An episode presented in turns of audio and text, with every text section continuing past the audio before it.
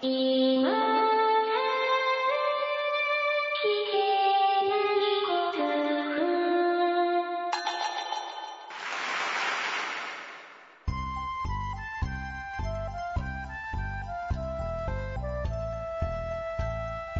コアを忘れるための文化系ゴルフポッドキャスト、今更聞けないゴルフを始めます。えー皆さんこんばんは。えーちょっと間が空いておりますけれども、えーちょっと暖かくなってまいりましてですね、えーそろそろ、えーゴルフも、ゴルフシーズンも本格化しそうな感じでございますかね。え日本中そんな感じでゴルファーの皆さんウキウキしてるんじゃないかと思います。えお久しぶりです。松尾でございます。何の話からしようかな。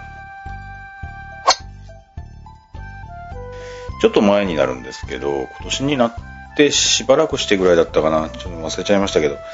あの、僕と誠がよく練習に行く練習場ありまして、で、まあ、以前から、何ですか、もう何人かのリスナーさんはそこに遊びに行ったとかいうメッセージいただいたこともありましたが、えまあ、なかなか広々した田舎、田舎らしいというか、そんな感じの練習場なんですけれども、えーっとね、そこがね、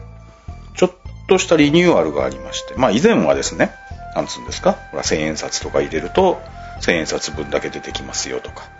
うん、まあなんですか、100球とか、そういう感じ。100球だと、いくら ?10 円？だとちょっと、うちのあたりじゃちょっと高いですね。えー、100何十球かとか、そんな感じの、ガラガラガラってボールが出てきて、じゃあ100何十球打って、ボールがなくなったら帰りましょうかっていうような、まあ、庶民派のというか、そういう練習場だったんですよ。で、僕が好んで使あの使ってましたのがですね、あの、プリペイドカードをですね、5000円で買うんですよ。で、5000円で買うと、10度数で使えるんで、だから、え1回あたり500円分減っていくみたいな感じですか？で、えーっとね、1回70何球だか出てくるような、もちろん、あの、現金で払うよりはちょっとお得だったりするんですね。まあ、事前にお金払っておかないといけないんで。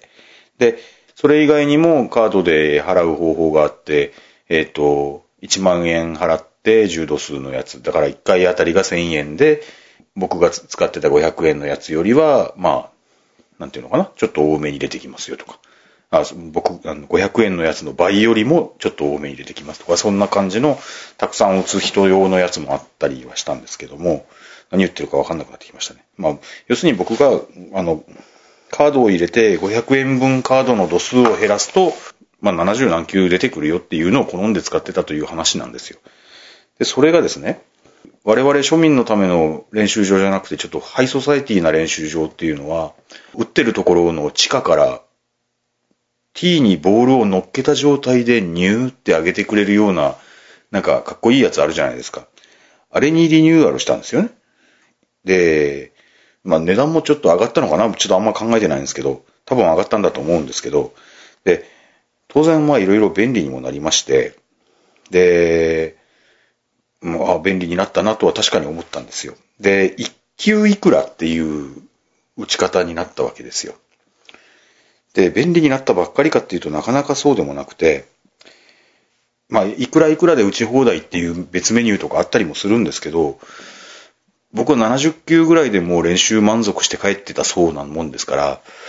でそんなに山のようには打ちたくはないわけですよ。で、そうなってくると面白いもんで、もう30球ぐらい打つと、もう飽きちゃうんですね。飽きちゃうのともまた違うかな。疲れるっていうのもありまして、もうすぐやめちゃうんですよ。で、節約してるようなイメージはあんまりないんですけど、そのリニューアルを挟んで、全然練習場にも、もうね、たった30球ぐらいしか打たないのなら行く前ぐらいの、あの、えっ、と、変な、あの、考え方になってしまいました。たったそんだけしか打たないのに、まあ、うちからはね、それなりに20分ぐらいはかかるんで、あ、車でね。で、そう、たったそんだけしか打たないのにわざわざ行くのもね、みたいな感じになって、結局なんか練習場にも行かないっていう、うん、非常に良くない、えースパイラルに入ってるような、70球ぐらい出てきてた頃は、まあ、30球ぐらいで疲れたとしても、そこからウェッジに持ち替えてポコスカポコスカアプローチみたいなやつ打って、お茶を濁すぐらいのことはやってましたんで、そういう意味ではですね、もう本当に練習場に行かなくなっているという悪循環は非常によろしくないなという、えーこの冬でございました。えまあ、松尾の近況としてはそんな感じでございます。困ったもんです。さて、えー実はですね、この番組は、えー前回を覚えていらっしゃる方は覚えていらっしゃるでしょう。えー明け明けましておめでとうで始めてもよかった感じなんですけれども、えー2019年1月1日から、えー前回の番組では1月1日からこうなりますから、こう、ここはこうなりますよっていう話をしたのを覚えていらっしゃるかもしれません。えーで、その後、新ルールが有効になった状態で皆さんラウンドされたと思いますし、まあ、あの、えーゴルフされてる方はね、あの、うちの番組聞いててゴルフはしないんですよっていう方もあんまりいらっしゃらないでしょうから、おそらくね、あの、この3ヶ月、4ヶ月ぐらいで、えーゴルフをされた方はその新ルールに基づいてラウンドをされたんじゃなかろうかと思っておりますが、いろいろ面白い変化があったんじゃないでしょうかと、えーその辺もまたメッセージでみな皆さんと共有していただきたいと思うんですけど、えー前回の配信でですね、ちょっと私が、あの、あやふやなことを申しておりましたんで、その辺だけちょっとフォローさせてください。えっとね、正しいことを言いたいと思います。えー、OB を打った時のことです。えー OB を打った時っていうのは、今までは一打罰を加えて、元の場所で打ち直す、まあ、いわゆる、あの、ストロークと距離に基づく、えー処置というものがありまして、ストロークと距離に基づく処置っていうのは、要するにどういう、あの、自分が今打った球がどういう状況になっているのにしても、えー今打ったのをやり直すことができますよ。で、そのためには、えーさっき打った、えーまずいことになったっていうショットを、はもう当然数えて、で、また打ち直すためにもう一打罰を加えた上で、えーだからなん感覚的には二打罰受けたような感じで、同じところから打ってもいいですよっていうようなことなんですよね。ストロークに基づく、ストロークと距離に基づく処置っていうのは。で、まあそれしかなかったわけですよ。で、OB を打った時はそれしかなかった中で、元の場所に戻って打ち直す以外に、OB のラインを横切った場所の周辺まで進んで、ボールがなんか変なとこに飛んでったと、曲がっていったと。で、OB のラインを越えたあたりから、えー二打罰でインプレーにするっていうような、えー新しい処置ができそうだという話までしていたと思います。で、それも、アマチュアのレベルだけで、ハイアマチュアとかプロの試合には適用しないとかいうルール改定があるらしいぞとかいうようなことをぼんやりお話ししてました。よくわかんねえとか言いながら。で、当然ですけど、ゴルフの規則っていうのは、もう皆さんもう当然お分かりのことと思いますが、世界で唯一無二でございますし、えープロのルールとアマのルールなんてものはありませんから、えーいろいろこんがらがっておりましたんですが、えーっとですね、正しいことが分かりましたのは、えーゴルフ規則にはローカルルールっていうのがありますよね。で、ゴルフ場特有の状況とかについて、まあ大体合わせてというか、まあ大体のゴルフ場はローカルルール必ずあると思うんです。えー僕らが読めるところにどっかに表示されてると思います。えーローカルルールっていうのは、あのー勝手に決められるもんじゃなくて、基本的には、まあ R&A、日本では JGA が管理しているひな形から引っ張っていく必要があるんですね。ひな形、なんていうんですか？あの、マスターの文面があるんですよ。そのマスターの文面から引っ張ってくる必要があって、で、そこまで含めて規則になってるみたいな感じなんですね。なので、えー普通のゴルフ場のローカルルールには、あれですよ、OB 打ったら、えージェネラルエリアに用意した特設 T から第4だとしてとか、そういうのは書いちゃダメなんです。それはひな形にないんですよ。書いてあり、あるところもありますけどね。あのまあ、いわゆる、ね、今のはプレイング4のことを言ったんですよ。プレイング4っていうのは、あの、ローカルルールだとしても認めちゃダメなんです。ローあのローカルルールのひな形に書いてないので。で、まあ、け結構平気に書いてあったりするんですけど、うん、まあ、それは本来はダメなんです。で、そこに、そのひな形ね、そこ、ひな形に今年の新ルールに伴って、新しいローカルルールのひな形、えっ、と、E の5番っていうのが登場したんですけど、それが、えープレイヤーの球が見つかっていない、あるいはアウトオブバウンズであることが分かっている、または事実上確実な場合、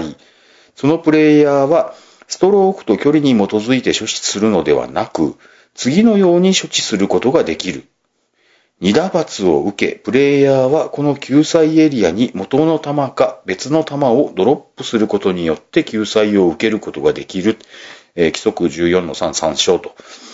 えーまた読んでみると非常にね、あの、わかりにくい。えーまず、弾の起点っていうのを想定して。どうでもいいですね。まあ、あの、要するに、まあ、その OBA ラインを横切ったあたりに、えードロップしてもいいよと。えードロップして、えーと、通常の、えストロークと距離に基づく処置であれば、1打罰で、えー両方のストロークを数えます。だから、えっ、と、合計でなんとなく2打罰っぽく感じますよっていうのとは別に、え2打罰として、えーだからまあ、そうですね、ティーショットで OB したとしたら、その OB した、OB ラインを、えっ、と、横切ったあたりで、プレイング4というようなのが、ローカルルールで規定することができるようになりましたと。うん、一応ちゃんと読みましょうか。えっ、と、弾の起点っていうのをまず想定するんですよね。で、弾が最終的に止まった場所、もしくは OB の境界線を越えた点、あの、っていうのをまあ推定するんですよね。で、そこから、えーその弾の起点に最も近くて、弾の起点よりもホールに近づかないフェアウェイの端っこの一点。えっとね、ホールから OB 沿いの弾の起点までロープを引いて、えっと、OB 沿いにありますね、弾の起点ね。そこからホールに、えーロープを引きます。ホール、カップね。ロープを引いて、で、フェアウェイまでコンパスのように円を描いたと。その点がフェアウェイの起点って呼ぶらしいんですよ。で、そこから2クラブレングスの範囲に、あの、まあ、当然、えーカップに近づかない範囲にドロップ。あの、新しい膝からのドロップですね。で、まあ、そういう複雑なことをして、だからフェアウェイにドロップしていいっていうことになるみたいですよ。うん。そのローカルルールひら型によりますと。その起点を考えて、そこからカップまでロープルを引いたように想定して、ぐるーんと、えー円を描くように、フェアウェイの端っこまで、えー移動すると。まあ、そうですね。真横と考えてもそう大きくは変わらないでしょうね。一応あの、規定としてはロープを引いて、その円を描くようになんだそうでございますが。まあそういうことを、複雑なことをやりまして、で、その1からプレイング4ということみたいです。はい。で、その1からプレイング、まあ、ティーショットを想定するとプレイング4と。あの、それ以降になるとそれ以降ということに当然なるでしょうけども、えーそういうことをして、で、だからプレイング4みたいなルールが、えーローカルルールとして採用することができるようになりました。というのが正しいようでございます。ご利用のゴルフ場さんが、そのルールを採用されているようなら、まあ、どうなんでしょうね。プレイング4も今のところなくなっている雰囲気はありませんが、もう僕の周りではですが、まあ皆さんの周りいかがでございましょうか。まあなんか新しいね、傾向でもございましたらぜひ、ね、お声を寄せください。もう一つだけ、えっと、今年から変わったルールのことをお話しさせてください。えー前回も取り上げましたけれども、グリーン上のピンを残したまま、あのグリーン上のピンというか、まあカップに刺さってるピンですよね。えー旗竿を残したままホールアウトしてもいいよってなりましたよね。今年からね、あのまあそのルールで、えーラウンドされた方、たくさんいらっしゃると思います、すでに。なんか弾かれそうだなとか、そんないろんなことを言っている周りの人たちの気持ちも聞いたんじゃないかなと思います、僕もね。で、まあ、ただね、あれを抜いたり刺したりしなくていいっていうのは、あれは格段にスピードアップするなとは思ったんですよね。で、今もやっぱり、どうかなあの、ショートパット ?1 メートルぐらいとかは、ちょっとなんか、圧迫感中ほどじゃないですけど、うーん、抜いた方が慣れてるような気も、まあ気持ちがいいとおっしゃる方は多いかなで、特にですけど、僕らより先輩の皆さんとラウンドしてるときは、入りかねないと思うやつは抜く感じ ?2 メートルより近づいたらかなぐらいで、もう、誰かが抜けって言って、うん。まあ僕あたりが命令されるぐらいの年代であればですけど、抜けって言われるんでじゃあ抜きますわっていう感じで、あの、まあ、以前通りのショートパットになる場合が多かったような気はしますが、というか僕の周辺の人たちとラウンドするときは、まあ特に僕と後輩だったりとか、そういうんだったらもう、もう残しっぱなしにしようぜって言って、全然抜きもしないで18も回ったりはしたことはもう何遍もありますね。3回ぐらいはそれでもあったんじゃないでしょうか。で、そうですね。まあ、抜いた方がまだ気持ちいいっておっしゃる方もいらっしゃるでしょうし、風の強い時とかはどうしてもですね、まあ、1、2メートルぐらいのところで、えっと、旗がバサバサバサバサバサバサって言っている状態でパッティングしないといけなくなるんで、まあ、それもちょっと気持ち悪いなとおっしゃる方は多いかもしれないなとは思うんですけど、まあ、そんなことを、いろんなこと考え合わせても、そうですね。まあ、さっきも時間の節約になるとは思いましたけど、非常にスムーズになりましたし、まあ、差しっぱなしのラウンドに関しては僕は非常に気に入ってるわけなんですけども、今年が明ける前に急いで配信した前回に関しても少し触れた、あの、このことに関しては少し触れたんですけど、実際ピンが刺さってたら、えー、ボールがカップに入る上でどういう影響を及ぼすだろうと。好影響があるかもしれない、悪影響があるかもしれないというようなことを、まあ、皆さんも周りの方と議論されたのではないかと思います。なんとなく弾かれそうとかいうようなイメージをお持ちの方もいらっしゃると思うので、僕もそんなイメージちょっと持ってました。で、えー、っと、まあ、前回の配信の段階では、えー、僕もですね、あの、ピンは今まで通り抜いた方が、ない方が入りやすいっていう可能性高いなと思ってたんですよ。で、おそらくですけど、えー、今までですよ、ピンにボールが当たるっていうのを見るときっていうのは、まあ、どうしてもアイアンとかウェッジとかで打ったものが、ま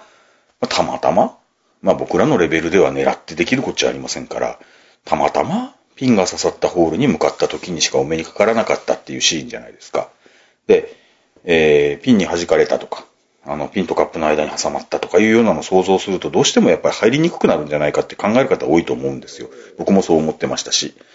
で、実際ですね、まあ、数回ラウンドしてみての感想だけで言いますと、ですね、僕らより先輩の皆さんはピンを抜きたいとおっしゃる方多い、えー、僕らはピンそのままでプレイしたいっていうのを、まあ、なんていうんですかね、まあそういう感じに感じ取りますというのが、あのね、刺したままやりましょうではなかなかまあ先輩方なので言えないじゃないですか。うん。で、まあ、その場でルールを決めて、で、今日どうすると。うん、入りそうなやつは抜こうかって先輩方がおっしゃったら、まあ、うん、その日はそれで、うむうむと思ってやってたわけです。まあそうおっしゃる先輩方がいらっしゃるのはもちろん、あの、甘んじてご意見は、あの、受けたまわるんですけども、えー、すでにですね、刺したままの方が有利であるということを知っちゃってしまいましたので、できれば刺したままラウンドがいいなと、今は思ってます。こちらですね、ご存知の方多いかもしれませんが、去年のですね、12月の23日にですね、えー、ある動画が公開されたんです。えー、こちらですね、チャゴル TV さんという、えー、チャゴルっていうのは、茶、ひらがなですけど、チに小さいヤーにゴールですね。チャゴル。何の略でしょう？実は僕、あの、他の動画をたくさんたくさん見たわけではないので、名前しか知らないんですが、チャゴル TV さんという、あまあ、YouTube でゴルフ動画を上げられている方の動画なんですけども、えー、ピンを刺した方がいいのか刺さない方がいいのか、えー、検証してみましたと いう動画なわけですね。で、当然、まあ、検証実験ですから、なんですか、僕のパッドみたいに、ね、届いたり届かなかったり、行き過ぎたり、どこ行くかわからないヘナチョコパッティングでは、検証になりませんから。これは厳密にやっておられるんです。えー、皆さんス、スティンプメーターって言ったらご存知ですかね？僕も実物をはっきり見たことはないんですが、こうやって測ってるっていうことを知ってるだけなんですが、今日のグリーンは、えっ、ー、と、9フィートとか、9.3フィートとか、よくあの、スタート室前に書いてあると思うんですが、あれ、あの数字のこともスティンプって呼んだりしますけどもね、えっ、ー、と、あれ、決まった形のレールがありまして、で、ちょっとした穴が開いてて、ボールをその穴にまずセットするんですね。それを次第次第にレールを持ち上げると。まあ、ゆっくりゆっくり持ち上げると、えー、決まった角度で当然というか、決まった角度でボールは転がり始めるじゃないですか。その角度、その穴からこぼれたボールが、えー、何フィート転がるか。というのを測って、あの、何フィートっていうのは測られているわけです。うん。で、あれ、まあおそらくスティンプメーターというのは世界共通で、で、世界共通だから、ああ今日は10フィートもあるのか、とんでもなく速いなというような気持ちに我々なったりするわけですね。で、えー、それがスティンプメーターと。という、まあ、例のスタート前に書いてある何メーターじゃない、何フィートの測り方なわけです。で、そのスティンプメーターと、まあ、当然スティンプメーターっていうのもあれですよ。えっ、と、グリーンって上りと下りがあったりしますんで、えっ、と、行きと帰りを測ってそれを平均したりするのが決まってると思います。で、あの本題に戻るんですけど、あの、ピンを刺しといた方がいいのかどうかの、まあ動画の話ですけど、まあそのスティンプメーターのような、えー斜めになるレールを使うと。で、レールのどこから転がしたら何、何フィート、何メートルか、えー何メートル転がりますよと。カップの手前のスピードは関係ないので、比較的近くからだったんですけど、えー転がしたらカップの先までオーバーする距離をレールの上にマーキングされるんですね。えーここから転がすとカップの先1.7メートル。まあ何の利便性かわかんないですけど、そこから40センチ刻みでチェックされてまして、えー2.1メートル、2.5メートル、2.9メートル、3.3メートル、3.7メートル。それ以降も、まあ40センチずつ、カップの先何メーターまで転がるボールを、えーこのラインに打ちますと。いうのを、まあ、レールを転がすことによってエミュレートされるということなんですね。で、ピンのある状態のカップセンター狙いと、ピンのないセンター狙い。えーピンがある、えーカップのサイド、えー右半分ぐらい、右半分というか、まあ横半分ぐらい、センターではない横半分ぐらいと、えーピンのない横半分狙いと。その4つについて検証されている。ピンがあるの、えっ、と、センターと横。ピンがないセンターと横と。その4つについて検証されてるんです。まあ動画見ていただいた方が早いんですけども、結論から言いますと、ピンの威圧感とかまあなんとなくの抵抗感あると思うんですけど、もうほんとね、抜いてパッとするなんて、あなた時代遅れですねっていうぐらいはピンがあった方が入りやすいという結論だったんですよ。えー特にセンター狙いの場合ですけど、ピンがないと、えーっと、4メートルオーバーする球は、カップの対岸でジャンプしてしまって入らないんですね。まあ、ジャンプしてしまって入らないっていうのは実際我々がパッティングしててもよくあることではあるんですが、えーピンがあると、えーこれちょっと驚きなんですけども、7メートルまで入っちゃうんです。7メートルオーバーするボールまでピンがあれば、ピンが止めてくれる。で、まあ実験はそれで終わってたんですけど、もしかするとそれ以上入るかもしれません。7メートル以上は検証されてませんでした。全部入ってました。で、そこまで強くすると、ピンの材質とかそこら辺も影響するかもしれませんし、えっ、と、まっすぐ弾くっていう事例もあるかもしれませんね。で、えっ、と、サイド狙いの方はあんまり変わらなかったんですけど、えーピンなしの時に2.5メートルオーバーまでカップインしたのに対して、ピンがある時は2.9メートルオーバーまでカップインした、まあ、ブレの範囲かもしれませんが、ほとんど変わらないよりは、えっ、と、ピンがある方が入りやすかった。という結果が、動画には残っておりました。まあ、少なくともピンがあって困るということはないっていう結果だと思うんですね。で、ただまあ、センターだけでも、そこまで入りやすさが違うっていうだけでも、これはピンありラウンドやらなきゃ損という結果だと僕は思っています。皆さんはどうお思いでしょうか？ご意見もお寄せください。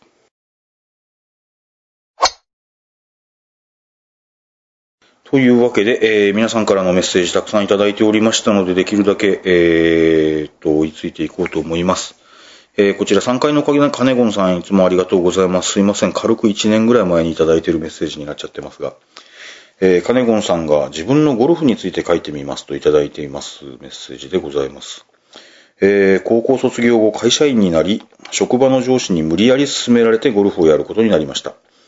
当時ジャンボ軍団、当時ジャンボ軍団、青木中島と覚えたての自分にとってスイングの手本になるプロがたくさんいて、夢中になって真似をした、覚えたことを懐かしく思い出します。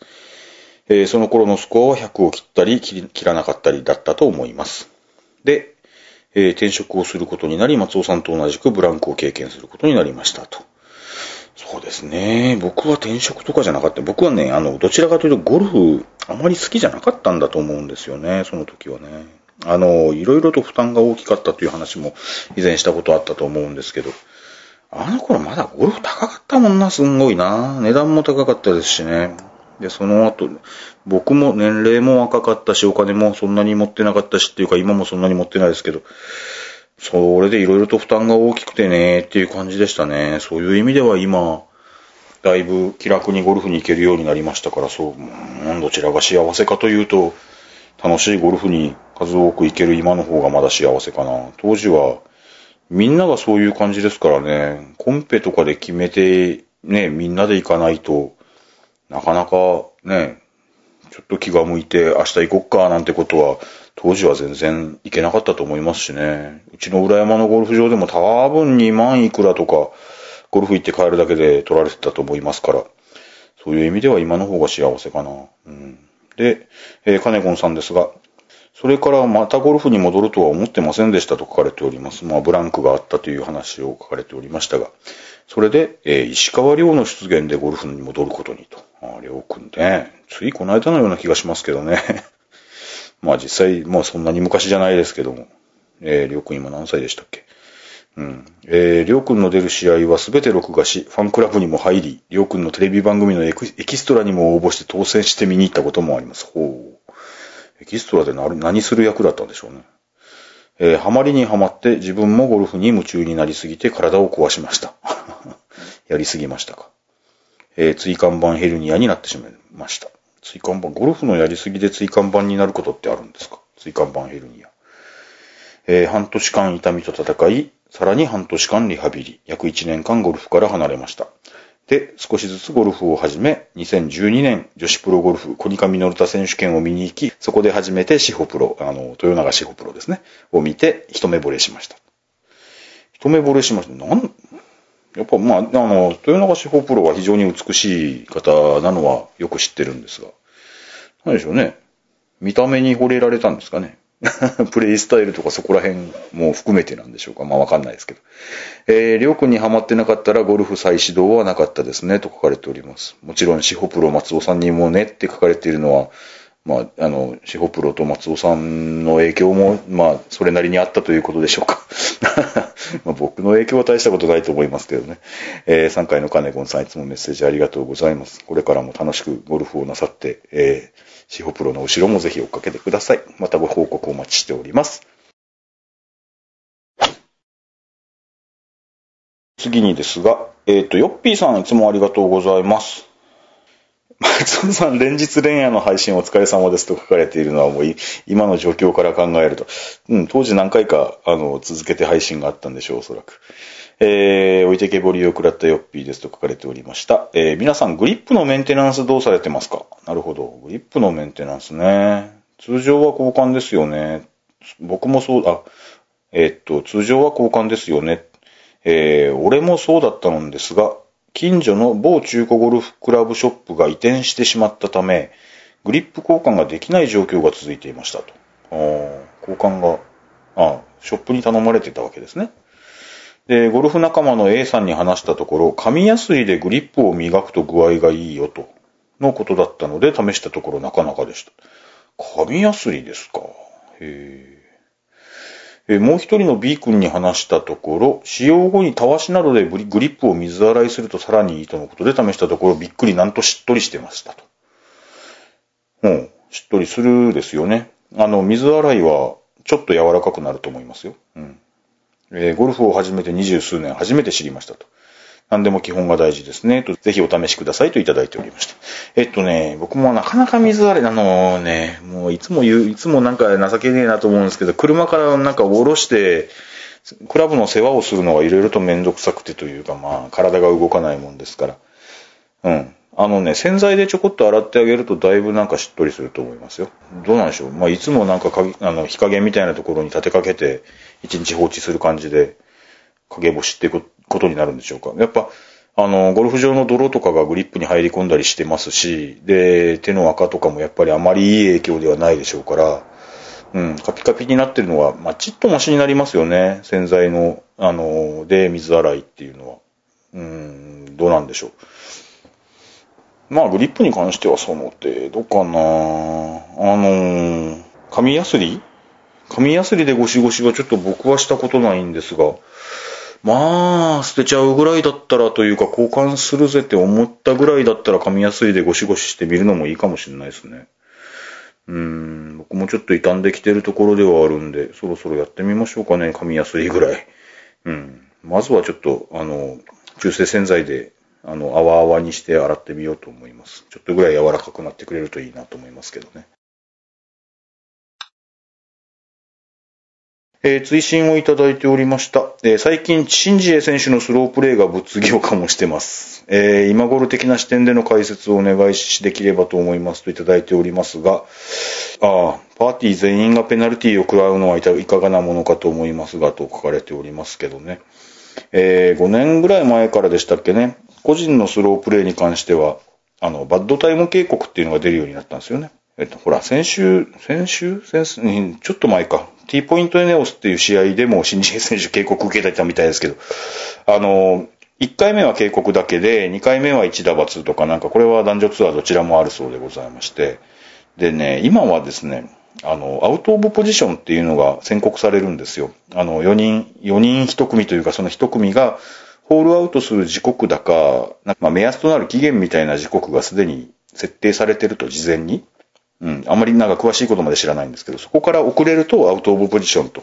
あの、正しい時間帯でこのホールを通り過ぎてないよというようなことで、あの、伝えられて、で、そこからバッドタイムの計測が始められることになるみたいですよ。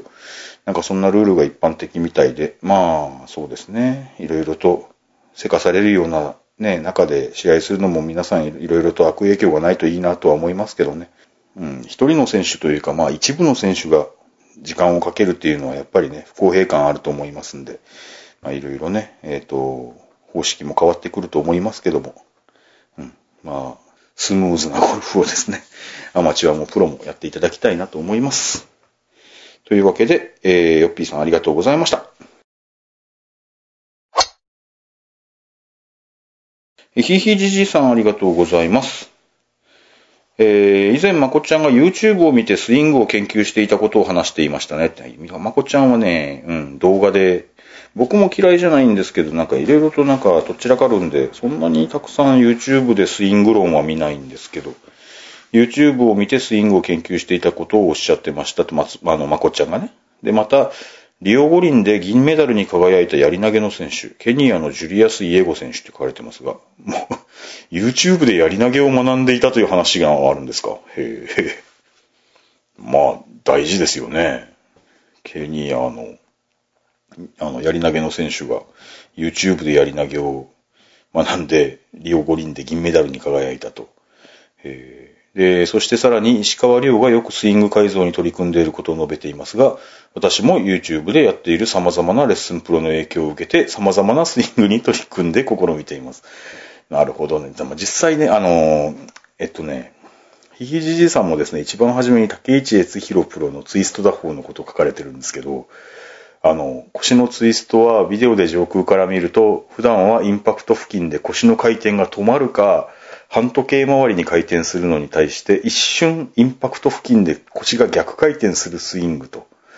っていうのを書かれてるんですよ。で、僕もこれはですね、もう以前もなんか、あの、僕がすごく調子が悪かった時に、あの、その理論に助けられたというか、多分、あの、あれですよ、体が回りすぎてたというか、クラブがもうものすごく遅れて入ってきてて、もう当然シャンクするか、えっと、ドスライスするかしかないようなスイングになっていた時期があったはずで、で、腰を回しすぎるなっていうのに、たまたまなんかいい感じに当たったんでしょうね。で、それ、まあ、実際その、ツイストスイング、その竹内 S ヒロプロのツイスト打法っていうものの求めている打法にはなってないと思うんですけど、それでたまたま、あの、ちゃんとボールにコンタクトできるようになって、まあ、実際今に至るわけで、結構まあ、竹内プロには、うん、僕は感謝の念をどちらかというと持ってるんですけどもね。韓国の元賞金女王、えーチェ・ナヨンさんと、えーとか、イボミさん、ロリー・マキロイさんなどがやっている、えースロービデオで確認できるようなクイックな技、クイックな技というかもう一瞬だけのことですよね、おそらくね。インパクトの瞬間ぐらいが、カウンター的に腰が反対回りができれば、それ、その方が、えーヘッドが効くっていうのはまあ当たり前っちゃ当たり前でしょうし、まあ難しいですよね。うん、それ、それも記録されたビデオでたまたま見たら上手な人たちがそうなっているっていうことで我々ができるようなことじゃねえとは確かに思ってるんですけど。うん。私には到底真似のできない技ですので諦めましたと、ひひじじいさんは書かれております。まあ僕も真似しているつもりではありました。はい。それで、なんとかボールがコンタクトできる状態になったんで、その時は、あの、非常に感謝しました。で、それから、あ、いらっしゃいますね。桑田泉さん、クォーター理論の方でございますね。えー、片山明さんですか。右手のゴルフ。まあ、その他様々 挙げていただいてるんですけども、えー、な、何が書かれて、あのね、前倒し理論って呼ばれるもので、えーと、今ね、後ろ倒しの方が、これ、これ後ろの方に書いてあるんですけど、ちょっと途中飛ばしますね。もうあまりにもたくさん書いてあるんで。えー、とね、パッシブトルクっていう、あの、クリス・コモさんっていう、あの、タイガー・ウッズさんの最後のスイングコーチって書かれてるんですが、僕はあんまり詳しくないんですけど、パッシブトルクっていうのが後ろ倒しスイングって、あの、テイクバックした後に、えー、クラブを後ろに倒すイメージかな。パワーローテーショナルゴルフ、スコアパーソナルゴルフ、ハイスペックゴルフなどが紹介しておりますと。めちゃくちゃたくさん見られてますね。えっ、とね、後ろ倒しってな、あのね、テイクバックをした、もう切り返しのところで、クラブが後ろに倒れると。で、それもね、なんとなくやってみると、ちょっとインサイドアウト気味にクラブが入ってくる気持ちはなんとなくわかるんですよね、これがね。ただなかなかやろうと思ってできるあれじゃねえなと。うん。まあ、変なことして崩すよりはと、今のところ後ろ倒しに一生懸命チャレンジは僕もしておりませんけどもね。うん。まあ、どうでしょう。ちょっとあの、全部全部を読んでません。いや、あの、今読み上げてはいないんですけど、ひひじいさんが書かれているのはちょっと、あの、コメント欄に見に来ていただけるといいかなと思います。難しくてコースで使うに至っておりませんと書かれておりますが、僕も難しくて、うん、実際に使ってみようという気にあまりなりませんね。うん。えー、そしてその他に、ケンタロウ石原のヒッターとスインガーショットっていうのがあるんですか？それは知らねえな。ヒッターショットはコースで実践して確認しています。ゴルフスイングは奥が深いですね、と。えー新しいスイングは自分には到底マスターできませんが、えー素人の自分がその雰囲気を味わっただけでも楽しいものですと。いろんなスイングを試すのが楽しいとおっしゃってますね。どうなんでしょうね。その後ろ倒しスイングっていうのがね、ものすごくなんか、あの、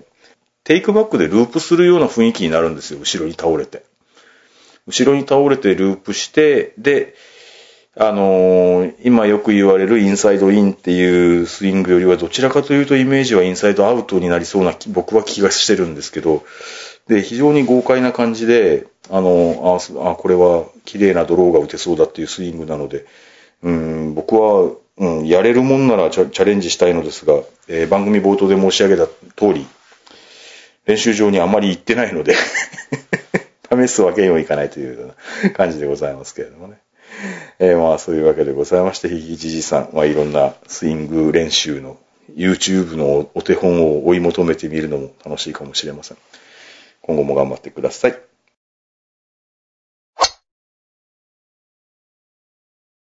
えー続きましてですが、ミントさんパパさんありがとうございます。えー松尾さんこんにちは。配信楽しく拝聴しております。コブラのクラブの話題、ああ、当時出ていたかもしれません。えーっと、豊永志保選手がコブラじゃなくなったとか、そういう話もありました。えー私もコブラを一部使っております。なるほど。えー周りの人が使っていないことの優越感と価格で使っております。コブラのクラブって価格で使っておりますっていうことは安いんですかね、ちょっとね。ただし、中古新品ともに手に入れることが困難で、はあ、そもそも売ってないって話ですよね。あの、アメリアメリカではかな？アメリカでは非常にポピュラーなメーカーらしいんですけど、えー手に入れることが困難で、シダなど松尾さんと同じ島に住んでいるとなかなかできません。この島にはそうはないですかね。えーそこで気になるクラブはあるのですが、コブラ契約でアメリカツアーで活躍しているデシャンポー選手が考案したと言われるワンレングサイアン。あちょっと前にというか、えーデシャンポーがプロ転向した時でしたっけ？マスターズに出て、その後転向したとかいう話だったかなと思うんですけど、その時に話題になりましたかね？ワンレングスアイアン。全部のアイアンが同じ長さだと。その方が、あの、まあ、安定するはずっていうような感じなんでしょうか。すべてのアイアンが7番アイアンの長さに合っていると。えー、ダフリトップの量産をしている自分としては、同じ長さで同じスイングができるのであれば、ダフリトップが激減するのではないかと考えてしまいますと。もちろん、シダなどできないので、いきなりネット注文をするのも躊躇します。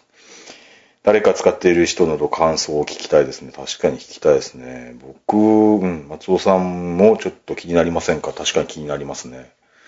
えー日本人のコブラ契約もいなくなったのか、コブラファンとしては寂しいです。もしかしてワンレングスアイアン以前に話題にしてたら、ああ、うちの番組でですね。まあ別に話題、全然構わないですけどね。えー、してたらすいませんといただいておりました。えっ、と、それではまたの配信楽しみにしていますということで、えっ、とね、プロそれぞれのクラブ契約ってあんまりなんかど、どの程度公表されてるんですかねわかんないですけど、前はですね、馬場ゆかりプロのイメージが強かったというか、馬場ゆかりプロが活躍していたというか、まあ、トッププロとして、えー LPGA のね、ツアーで活躍していた頃って言ったらいいでしょうか。えーコブラのイメージ強かったですよね。で、まあ、この番組ではおなじみの豊永翔プロと大和エリナプロが、えーついこの間、まあ、あのーコブラ契約だったんですけど、くしくもですけど、まあ、この番組でも喋ったことありましたが、コブラ同士のプレーオフで、えー豊永プロの方が勝ったっていうような試合がございましたね。豊永プロのステップアップ初優勝の時でしたけども、えーくしくもこの二人のコブラ同士のプレーオフというようなことがあったという話したと思いますね。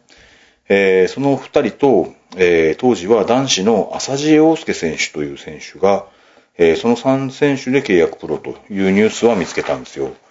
で、豊永プロはですね、お伝えした通りですが、今はヤマハでございます。えー、ヤマトプロはその後 PXJ という珍しいクラブ、パーソンズエクストリームゴルフという、なんかね、ごつい、あの、レンチのネジがいっぱい刺さってるような、なんかごつい、値段の高いクラブを作る会社のクラブを使ってるみたいで、えー男子の浅地さんはですね、今はオノフ、大和のようですので、今は契約プロいないんですかね。というわけでね、まあ、PGA では当然と言っていいでしょう。リッキー・ファウラーとデシャンポーですよね。で、女子はレキシー・トンプソンと。が、コブラ契約で、もうやっぱりアメリカに軸足がある、アメリカとヨーロッパですか。ね。に軸足があるっていう感じなんですか。ね。えー、ワンレングスアイアン、まあ日本でも売ってます。えっ、と、なんですか、キング FQ ワンレングスアイアンっていうのが現役なのかな買っちゃったらどうですか？僕は買えないですけどね。うん。いかがでしょうか。ワンレングスアイアンもしかして持ってる人とかいらっしゃいましたら、えーぜひ、えーお声聞かせてみてください。というわけで、えー、ミッドさん、パパさんありがとうございました。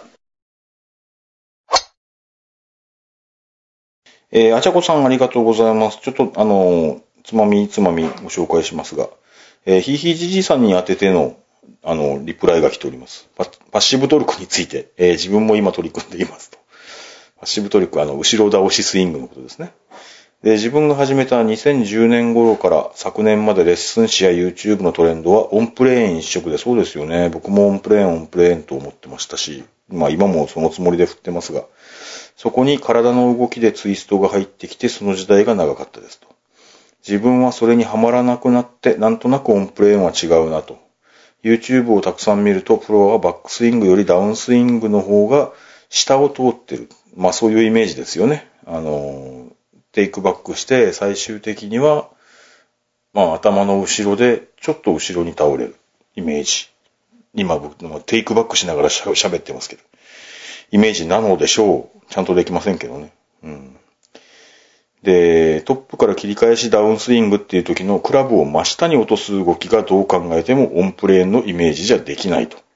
そこまで突き詰めてるところが立派なもんだと思いますが、あー YouTube をそこから探して、えー、三橋 TV、三橋喜一さんって読むのかな？三橋 TV は知ってますよ。三橋 TV のトップからのクラブ後ろ倒し。ごめんなさいね、個人名の読み方とかが違ってる可能性高いと思いますが。荒井淳スコアパーソナルゴルフレッスンの二重振り子の作り方で、今までと全く違う切り返しとインパクトをあまり意識なしないスイングに改造していってます。ああいう自分で読んでて分かんなくなってきた。えー荒井淳スコアパーソナルゴルフレッスンと三橋 TV のがいろいろあって、うん。三橋さんは後ろ倒しって言ってるんですよ。で、荒井淳さんは二重振り子の作り方ってやつです。だそうです。うん、すいません。僕は三橋 TV を知ってますけど、荒井さんの方はまだ見たことないです。で、えー今までと違う切り返しとインパクトをあまり意識しないスイングに改造していってますと。パッシブトルクにより自動的に切り返し、正しいクラブヘッドのローテーションを起こさせる。結果は当たりそうにない感じなんだけど、なぜか分厚く当たる球が多くなりましたと。練習ではと書かれてます。はあ。ああ、これも見たことありますね。ゴルフ TV 山本道場。これも有名 YouTube でございますが、の魚付きドリル。これ左手で引っ張るってやつですけど、左手で引っ張る、左手って言っちゃった。左手で引っ張るスイング矯正に効果的でしたと。あれね、よくわかんなかったんですよね。魚付き。うん。あまあ、えっと、僕がいくら説明してもでしょうから、えー、見てみてください。えー、山本城道場。山本道場はなんか、うん、いろいろ雰囲気が、なんか楽しくて、うん、僕も見てて楽しいですね。えー、体の形を意識しないスイングとか、惰性とか重力の影響を考慮して自分が思っている形のイメージをめちゃめちゃずらさないとその形にならないとか。えゴルフクラブはもともと西洋人が考案したものだから、洋物の包丁やノコギリと同じで、押して使う設計になっている。対して農耕民族である日本人は道具を引いて使う癖があるので、その辺を意識変革しないとゴルフクラブは使えないっていうところが、本当かね、非常に参考になりました。うーん、ということで、あちゃこさんからいろんなね、えー、山本道場と、荒井淳スコアパーソナルゴルフレッスンと、三橋喜一さんの三橋 TV とかのお話もいただいておりました。えー、というわけで、えー、今日はちょっと駆け足でたくさんのメッセージご紹介してまいりました。ちょっと十分、えー、お話ができなかったのは申し訳ないんですけれども、え、そういう感じで、えまた今後ともですね、まあたまには番組配信しながら皆さんお付き合いいただきたいと思います。えまた今後ともよろしくお願いいたします。